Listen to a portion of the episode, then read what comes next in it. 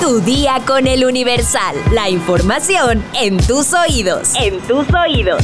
Hola, hoy es jueves 8 de febrero de 2024. ¿Quieres saber si tu celular te está escuchando? Descúbrelo al final de este episodio. Mientras tanto, entérate. Nación. El Instituto Nacional Electoral presentó a los partidos políticos el protocolo de las instituciones de seguridad del gobierno federal para brindar protección a las candidaturas a la presidencia, Cámara de Diputados, Senado y las nueve gubernaturas que se renovarán este año. Sin embargo, dirigentes de oposición acusaron que el documento presentado por el INE es insuficiente y urgieron a que el gobierno federal asuma su papel para brindar protección durante el proceso electoral. De los candidatos al Senado y Cámara de Diputados, solamente se les brindará seguridad a aquellos en que el análisis de riesgo resulte alto y que previamente hayan recibido y denunciado amenazas. En zonas con incidencia delictiva alta y media, se autorizará el servicio de protección conforme a los criterios mencionados, mientras que en zonas de baja incidencia no se autorizará. En zonas de riesgo alto se asignarán cuatro vehículos de escolta y uno principal con 10 elementos. En riesgo medio será una escolta, una patrulla y un vehículo principal con ocho elementos. Sin embargo, el dirigente del PAN, Marco Cortés, y del PRD, Jesús Zambrano, señalaron que este protocolo presentado por el INE es insuficiente y advirtieron un alza en la violencia hacia las candidaturas. De entrada, a mí me parece que es insuficiente porque no se está cubriendo los cinco momentos en los que el crimen organizado se ha involucrado y ha intervenido en los procesos democráticos y me refiero desde la postulación de candidatos. Expresó el dirigente del PAN. Por su parte, el representante de Morena, Sergio Gutiérrez Luna, acusó a la oposición de intentar politizar el asunto de la seguridad y consideró que las medidas son suficientes. El protocolo es suficiente. El INE no es una autoridad de seguridad, es una autoridad de enlace, de ayuda, de vinculación de los candidatos y partidos políticos con las instancias de seguridad. Mencionó. Metrópoli. La Fiscalía Capitalina ofrece un millón de pesos de recompensa, 500 mil por persona, para quienes aporten información para dar con dos líderes de antaño de la Unión Tepito, Víctor Hugo Ávila, alias El Huguito, y Alberto Fuentes Castro, alias El Elvis, principales extorsionadores para la organización. A través de acuerdos publicados en la Gaceta Oficial de la Ciudad de México, se lee que las autoridades no han logrado dar con El Huguito, uno de los líderes de la zona centro y cercano al ex líder Roberto Alias El Betito, quien actualmente paga una condena en prisión. Aún no se ha logrado conocer el paradero del imputado Víctor Hugo Ávila Fuentes, alias Huguito, por lo que resulta de suma importancia la obtención de mayor información que permita su localización, aprehensión y puesta a disposición. Se lee en el acuerdo. El monto de la recompensa será de 500 mil pesos a quien o a quienes proporcionen información veraz y útil que coadyuve a la localización, aprehensión y puesta a disposición. Además, la Fiscalía General de Justicia ofrece otros 500 mil para dar con Alberto Fuentes alias El Elvis, quien tomó notoriedad tras la detención de El Betito y quien es responsable de la muerte del comandante Raimundo Pérez. Ambos sujetos cuentan con orden de aprehensión por homicidio calificado y tentativa de homicidio. Estados. Continúa la violencia en Zacatecas. Ahora matan al hermano del alcalde de Sombrerete. El alcalde, Alan Murillo, confirmó la muerte de su hermano y pidió a las instancias correspondientes su intervención para esclarecer el crimen. Vinculan a proceso a exfuncionario de Baja California Sur por presunto desfalco de 55 millones de pesos. Suman 30 denuncias presentadas por diversas irregularidades encontradas en dependencias y varias de ellas son en contra de exfuncionarios de la pasada administración. Matan a balazos a exfiscal y a exagente del Ministerio Público Federal en Iguala Guerrero. Durante el ataque, la camioneta donde viajaban los dos exfuncionarios se impactó con dos urban del transporte público y una mujer que viajaba en una motocicleta resultó herida por una de las balas. Entregan más de 3.000 apoyos a familias para mejorar sus viviendas en Sinaloa. Las familias de Culiacán, Mazatlán, Badiraguato y Salvador Alvarado recibirán 35 mil pesos en sus tarjetas del Banco del Bienestar para mejorar o ampliar sus casas. Matan a un policía junto a sus hijos y queman su casa en Abasolo, Guanajuato. En Comonfort, un agente fue atacado a balazos mientras realizaba rondines de vigilancia en la comunidad en Palme Escobedo. Mundo.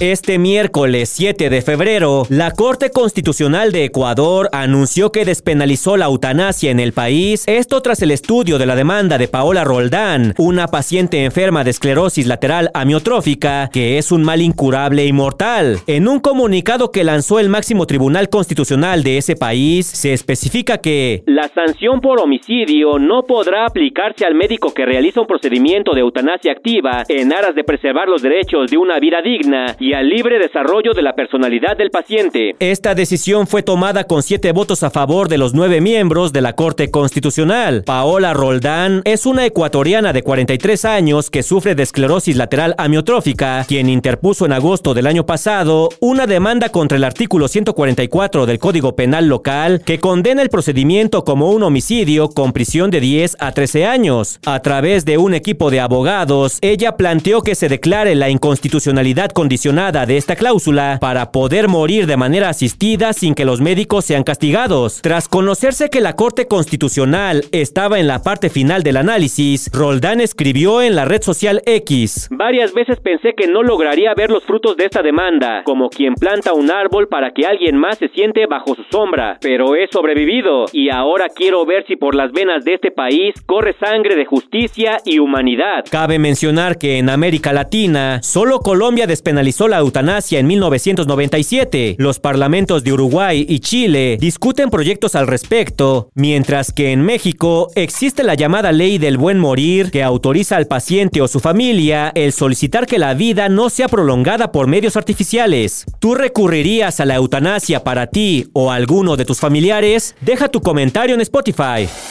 espectáculos. En los últimos días, Yolanda Saldívar, la asesina de Selena, se ha convertido en tema de conversación por la noticia de su posible liberación y el estreno de un documental en el que dijo contará su verdad. Yolanda y Selena, The Secrets Between Them, es el título que llevará esta producción, misma que a días de su transmisión ha desatado la furia del público y de la familia Quintanilla. En declaraciones emitidas por TMC, el productor musical Abraham Quintanilla padre de Selena, se deslindó por completo del proyecto y la televisora. Además reprobó su realización. Él y el resto de la familia de Selena no están involucrados ni apoyan el proyecto de ninguna manera o forma. Cita el medio sobre las declaraciones que Saldívar haya hecho y que saldrán a la luz este próximo 17 de febrero. Quintanilla solo tiene una pregunta. ¿Qué más tiene que decir? Aunque está convencido de que no son más que mentiras y espera que ni el público ni la justicia lleguen a creerlas. No quiere tener absolutamente nada que ver con Yolanda. Todo lo que ella dice no son más que mentiras. Y de todos modos nadie va a creer lo que ella tiene que decir. Agregaron, la muerte de Selena Quintanilla sigue siendo uno de los momentos más dolorosos de la historia de la música. No solo porque la cantante de tan solo 23 años tenía una de las carreras más prometedoras, sino porque fue asesinada por una de las personas más cercanas a ella, su amiga y presidenta del club de fans, Yolanda